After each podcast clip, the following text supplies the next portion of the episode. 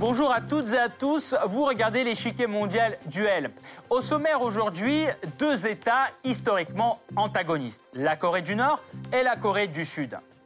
Leurs relations se détériorent à une vitesse alarmante, obligeant à faire une croix sur la récente détente et mettant en danger la sécurité régionale.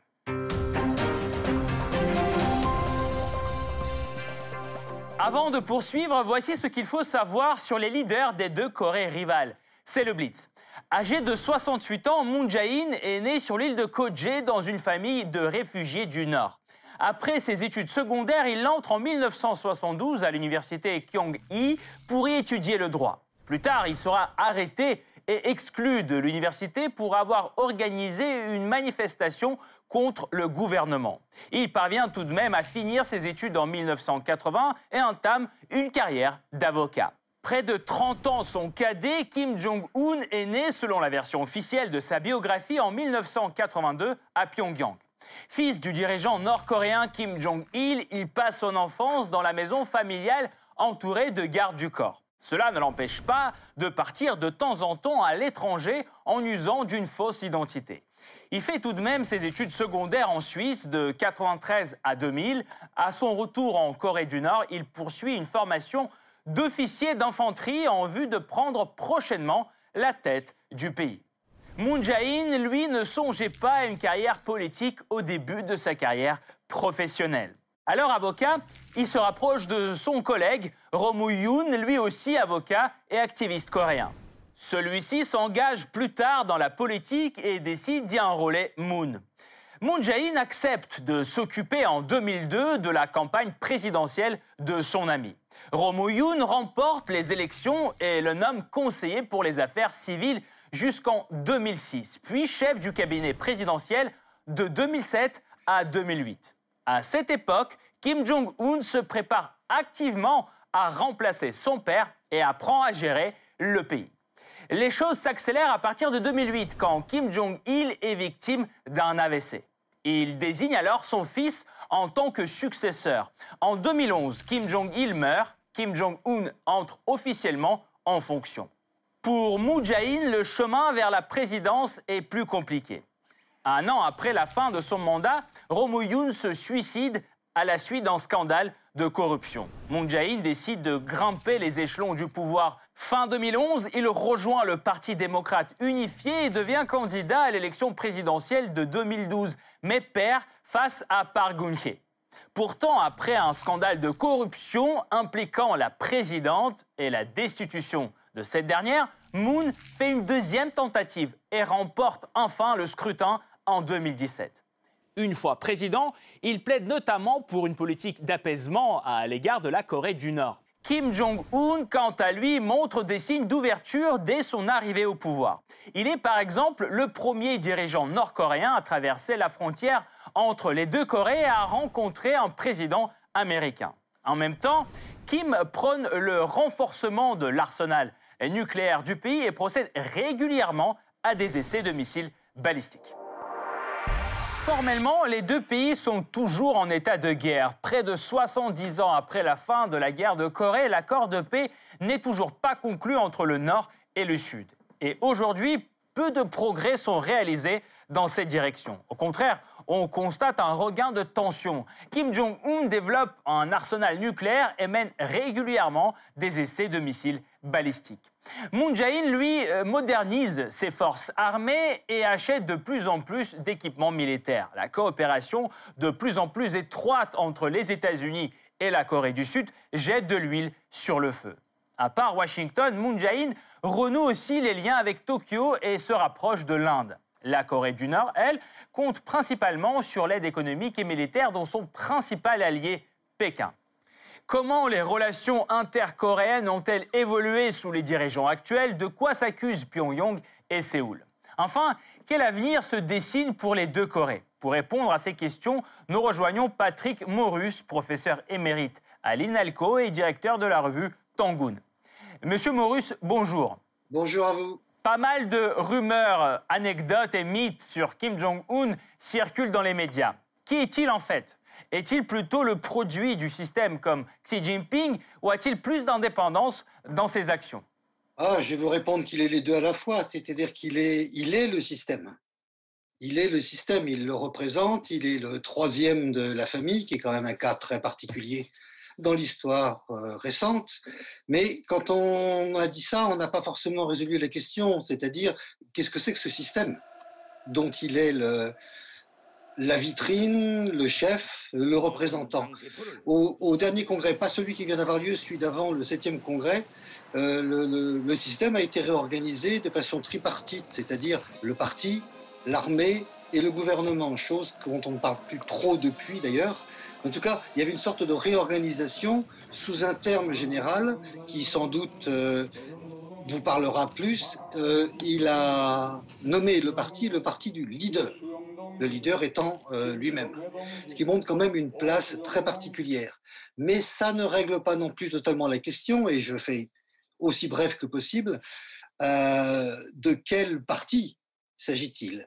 De quel système s'agit-il? Philippe Ponce, le journaliste, a publié un livre avec un titre très évocateur qui est L'État guérilla, à savoir que ce régime a été créé, avec l'aide de l'Union soviétique à l'époque, a été créé sur la base des peu nombreux partisans de la guérilla coréenne pendant l'occupation japonaise en Mandchourie. Et depuis, et même encore maintenant d'une certaine façon, ce régime s'est toujours appuyé d'abord et avant tout sur ce petit milieu d'anciens résistants et d'anciens maquisards. Parlons maintenant de Moon Jae-in. Peut-on dire qu'il est vraiment partisan de la réunification des deux Corées, qu'il est artisan euh, de la paix, comme on l'appelle parfois euh, dans les médias? Euh, s'il ne l'est pas, ce serait dommage pour lui, dans la mesure où c'est ça sa marque de fabrique, c'est ça sa réputation, et c'est aussi la raison pour laquelle il va rester certainement dans, l'histoire contemporaine. Il a, il a réorienté la politique sud-coréenne vers une politique de la main tendue et de l'apaisement. Simplement, euh, il y a une opposition interne et il y a aussi une opposition ou une attitude très changeante de la part des Américains. Opposition interne, vous l'avez peut-être vu ce matin avec le résultat des élections euh, municipales en Corée du Sud, qui sont catastrophiques pour son régime, au profit de ce qu'on appelle gentiment la droite, mais qui en Corée du Sud est une extrême, extrême droite. Mais c'est un, homme très important et je ne pense pas du tout, du tout, du tout que euh, euh, en est terminé avec ses propositions d'accord avec la Corée du Nord, quelle que soit l'agressivité, on peut, dire agressivité, des États-Unis aujourd'hui. Merci beaucoup, Monsieur Maurus. Nous allons poursuivre notre analyse tout de suite, mais nous vous retrouverons à la fin de cette émission pour plus de détails sur la question. Merci encore. Autrefois unis en un seul État, la Corée du Nord et la Corée du Sud n'ont presque rien en commun aujourd'hui. Idéologie, système politique, économique et social, ces divergences résultent largement de la séparation des deux Corées au moment de la guerre froide. Autrefois unie, la Corée vit la majeure partie de son histoire coincée entre deux puissants empires chinois et japonais. Après la Seconde Guerre mondiale, les Japonais qui occupaient la péninsule jusqu'ici déposent les armes. La Corée est administrée par les deux superpuissances, l'URSS au nord et les États-Unis au sud. La frontière est délimitée par le 38e parallèle. Initialement, aucun des deux camps, et encore moins les Coréens, n'avait l'intention de laisser le pays séparé en deux. Pourtant, le début de la guerre froide et les divisions qui éclatent entre l'URSS et les États-Unis ne leur ont pas permis de s'entendre sur les conditions de l'unification de l'État coréen. Dans chacune des parties qu'ils contrôlent, Moscou et Washington encouragent l'organisation d'élections. Au sud, c'est l'ardent anticommuniste Syngman Rhee qui est élu en 1948. La République de Corée est fondée. Son leader Kim Il-sung prend la tête du pays, proclamant la République populaire démocratique de Corée. Les deux pays disputent la totalité du territoire coréen. Toujours en 1948, l'URSS retire ses troupes du Nord et l'année suivante, les États-Unis font de même. La situation sécuritaire se dégrade pourtant. Les affrontements frontaliers deviennent de plus en plus récurrents entre les deux pays. En 1950, une incursion supposée de l'armée sud-coréenne fait perdre patience à Pyongyang. Kim Il-sung ordonne une offensive contre le Sud. C'est la guerre. Les Nord-Coréens envahissent quasiment tout le sud et s'emparent de Séoul. Les États-Unis viennent en aide à la Corée du Sud et mènent une contre-offensive au nord. Pyongyang, lui, s'assure du soutien de Pékin. La guerre dure trois ans et finit par la signature d'une trêve qui instaure une zone démilitarisée au 38e parallèle entre les deux Corées. Elles s'accusent de provocation et jouent des muscles l'une devant l'autre. Les relations entre les deux Corées se complexifient de plus en plus. Le 25 mars 2021, Pyongyang procède au lancement de deux missiles balistiques de courte portée en mer du Japon. Selon l'agence de presse officielle nord-coréenne, il s'agit d'une arme nouvellement développée qui peut transporter une ogive nucléaire pesant jusqu'à 2 tonnes et demie et manœuvrer pendant le vol. Ces essais provoquent une vive réaction de la communauté internationale. L'ONU initie une enquête sur ce lancement. Les États-Unis et leurs alliés condamnent ces tests. Le président sud-coréen, lui, se joint à ces déclarations et exprime sa préoccupation, ce qui lui vaut les foudres de la sœur de Kim Jong-un. Il n'y aura aucune raison d'être offensé si nous lui donnons l'éloge qu'il est un perroquet américain. Pour Pyongyang, les tests nord-coréens ne sont que la réponse à la provocation de Séoul et de Washington, leurs exercices militaires conjoints organisés en mars. Il ne s'agit pourtant pas de manœuvres sur le terrain, mais d'une simulation sur ordinateur. Les exercices de défense et de contre-attaque durent neuf jours. Les militaires qui y participent des deux côtés ne sont pas nombreux en raison de la pandémie de Covid-19. Dès son arrivée au pouvoir, Moon Jae-in renforce progressivement l'amitié américano-sud-coréenne en matière de la défense. Cependant, la modernisation de l'armée nationale est sa priorité absolue. Il augmente donc drastiquement le budget militaire et achète de plus en plus d'équipements de guerre. En plus, il lance des tests de missiles balistiques et la construction du premier porte-avions sud-coréen. En 2020, Séoul lance son premier satellite de communication militaire, devenant le dixième pays au monde à posséder un satellite de communication à des fins militaires uniquement. Séoul cherche donc à développer ses capacités militaires dans l'optique d'un transfert du contrôle en temps de guerre de ses forces armées actuellement détenues par les États-Unis. Exercices militaires, lancement de missiles, modernisation accélérée de l'armée, tout cela représente un contraste sensible par rapport à un certain apaisement démarré il y a peu dans les relations bilatérales. Trois rencontres au plus haut niveau en une seule année. Le record est battu en 2018 lorsque Kim Jong-un et Moon Jae-in s'accordent pour enterrer l'âge de guerre, le désarmement mutuel progressif, l'arrêt de toute action hostile, la dénucléarisation de la Corée du Nord. Les premiers pas concrets sont faits la même année. Kim Jong-un démantèle alors le site nucléaire de Punggye-ri. Moon Jae-in, lui, arrête la diffusion de musique et de messages de propagande à la frontière nord. Mais la détente aura été de courte durée. Les deux côtés se pointent du doigt, s'accusant mutuellement de violation des accords et de provocation. La goutte qui a fait déborder le vase est la reprise de la propagande par les transfuges nord-coréens qui, depuis le sud, envoient au nord des tracts accrochés à des ballons ou insérés dans des bouteilles. En juin 2020, Pyongyang fait sauter le bureau de liaison avec le Sud situé près de la frontière et annonce l'envoi de 12 millions de tracts en Corée du Sud. Sur qui peut compter la Corée du Nord à l'international? Comment la Corée du Sud cherche-t-elle à renforcer l'isolement diplomatique de son voisin du Nord? Quel avenir se dessine pour les relations bilatérales? La réponse après la pause.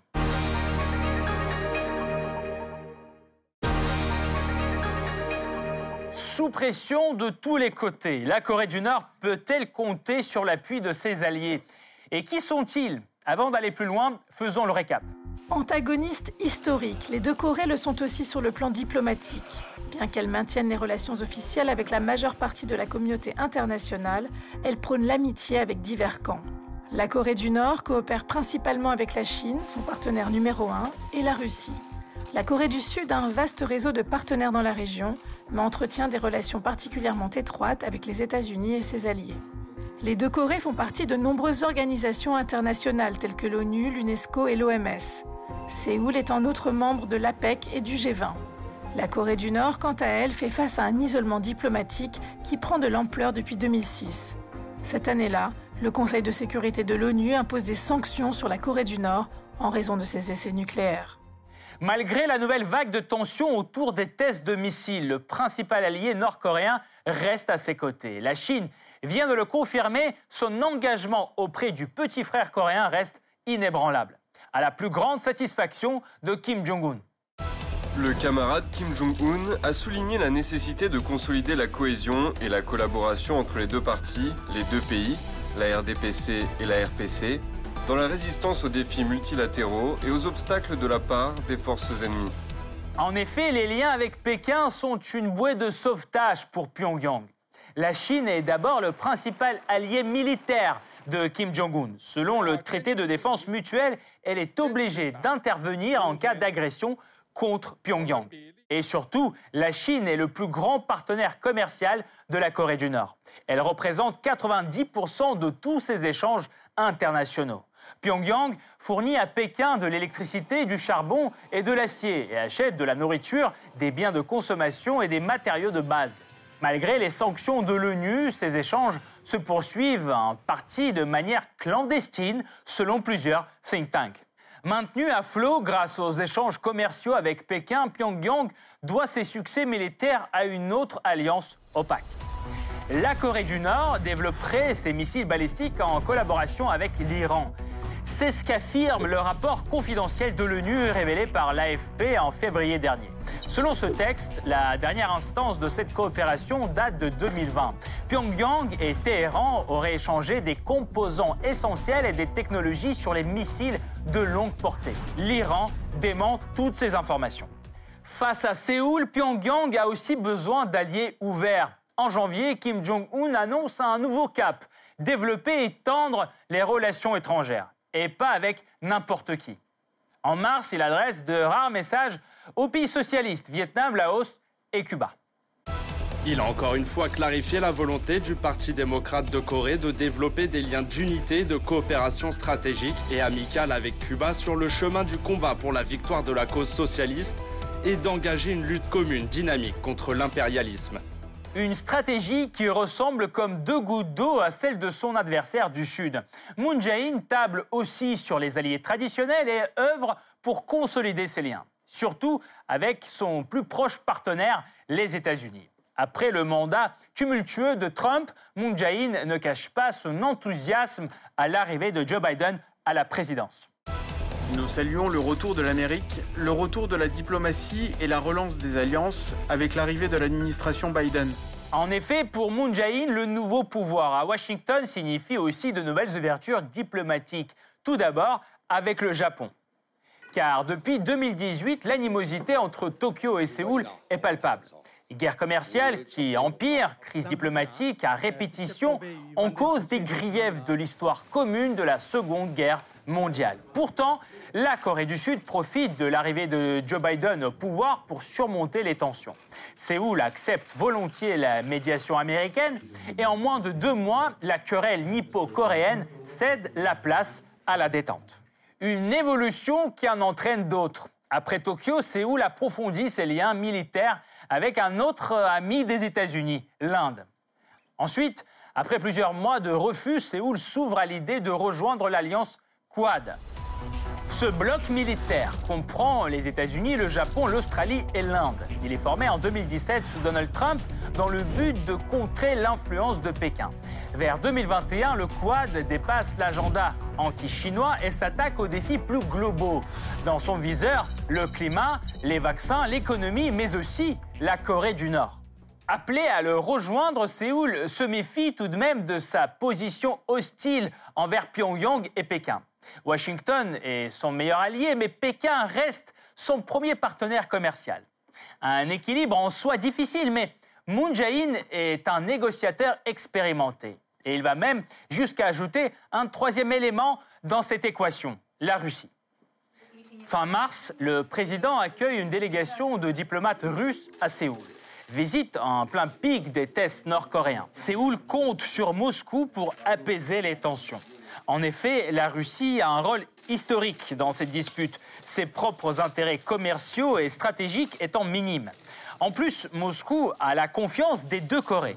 Du coup, le 29 mars, Séoul demande à la Russie de parrainer le règlement de la nouvelle crise intercoréenne. La médiation russe pourrait-elle changer la donne entre le Nord et le Sud?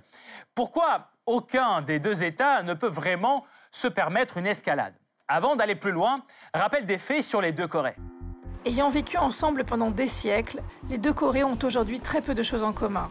Alors qu'au nord, la totalité du pouvoir est entre les mains du seul parti et de Kim Jong-un, le Sud possède depuis plusieurs décennies un système démocratique avec le président comme chef d'État. Du point de vue commercial, la Corée du Nord a une économie planifiée où l'État joue un rôle crucial. Les tentatives de Kim Jong-un de la réformer ne donnent qu'un effet limité. Le plus grand partenaire commercial et le principal donateur de la Corée du Nord est la Chine. À son tour, la Corée du Sud a une économie de marché et se situe parmi les 20 pays les plus riches au monde. L'un des plus grands hubs technologiques du monde, elle produit principalement de l'équipement électronique, puces électroniques, ordinateurs, télé, portables.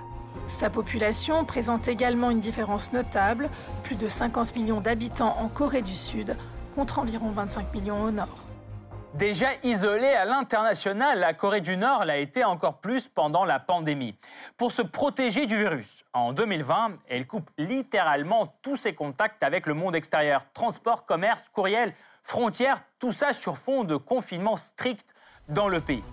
Selon l'OMS, depuis le début de la pandémie, la Corée du Nord n'a signalé aucun cas de Covid-19 sur son sol. Néanmoins, cela a un prix avant le Covid, l'économie nord-coréenne souffrait déjà des sanctions. Et 2020 lui porte un coup fatal. Confinement, catastrophe naturelle, gel d'importation, tout ça paralyse l'industrie et mène au déficit de médicaments et de nourriture. Presque toutes les ambassades sont fermées, les étrangers totalement délaissés s'évadent de la Corée du Nord, parfois à pied. De l'autre côté de la frontière, la pandémie a aussi laissé des traces. En 2020, l'économie sud-coréenne se contracte pour la première fois en 22 ans. Le PIB perd 1%. C'est le pire résultat depuis la crise économique de 1998. De même pour le chômage, au plus haut niveau depuis deux décennies, 5,4% en janvier dernier. Une crise qui survient sur fond de graves déclins démographiques et de vieillissement rapide de la population. En 2020, le taux de natalité atteint 0,84, le pire sur la planète. Malgré les difficultés en interne, Séoul décide de donner un exemple à l'international. La Corée du Sud envoie de l'aide humanitaire vers le nord et plaide en faveur de la levée de quelques sanctions qui pèsent sur Pyongyang.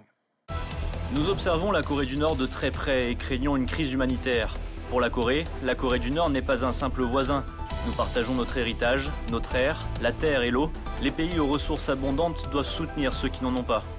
Sauf que Pyongyang refuse d'ouvrir ses frontières, même pour recevoir de l'aide humanitaire. Et pourtant, un dégel se profile quand même entre le Nord et le Sud. Le 1er avril 2021, les deux Corées ont postulé ensemble auprès du CIO pour accueillir conjointement les Jeux olympiques de 2032. Une promesse enfin réalisée de Moon Jae-in et Kim Jong-un convenus lors de leur dernier sommet en septembre 2018. L'année où les Jeux olympiques avaient aussi rapproché les deux Corées. À Pyeongchang, en 2018, les sportifs des deux Corées défilaient ensemble sous un drapeau unifié. Dans les tribunes, en note d'honneur, la responsable nord-coréenne Kim Yo-jong, sœur de Kim Jong-un. Pour développer ce succès et reprendre les pourparlers, Séoul misait sur les JO de Tokyo. Cependant, au mois d'avril, Pyongyang annonce son refus d'y participer à cause de la pandémie, aux grandes dames de son voisin. Comme il reste un certain temps avant l'ouverture des JO, qui sont une fête internationale pour la paix, nous espérons que la Corée du Nord y participera. Le coup de froid revient dès 2019, mais les deux dirigeants maintiennent des relations à peu près correctes. Pour Moon Jae-in, la réunification coréenne reste une priorité, tant politique que familiale. Fils de réfugiés du Nord, il rêve d'emmener sa mère dans sa ville natale. Ce sentiment est largement partagé des deux côtés de la frontière. En Corée du Sud, la réunification est soutenue par la plupart de la population. En 2020, 60,2% y étaient favorables. En 2018, ce chiffre s'élevait même à 70,7%. Et en Corée du Nord, l'enthousiasme est encore plus grand. Le taux d'approbation de la réunification atteint 94,4% en 2017. Pour y voir plus clair, Nous rejoignons de nouveau Patrick Morus, professeur émérite à l'INALCO, directeur de la revue Tangoon.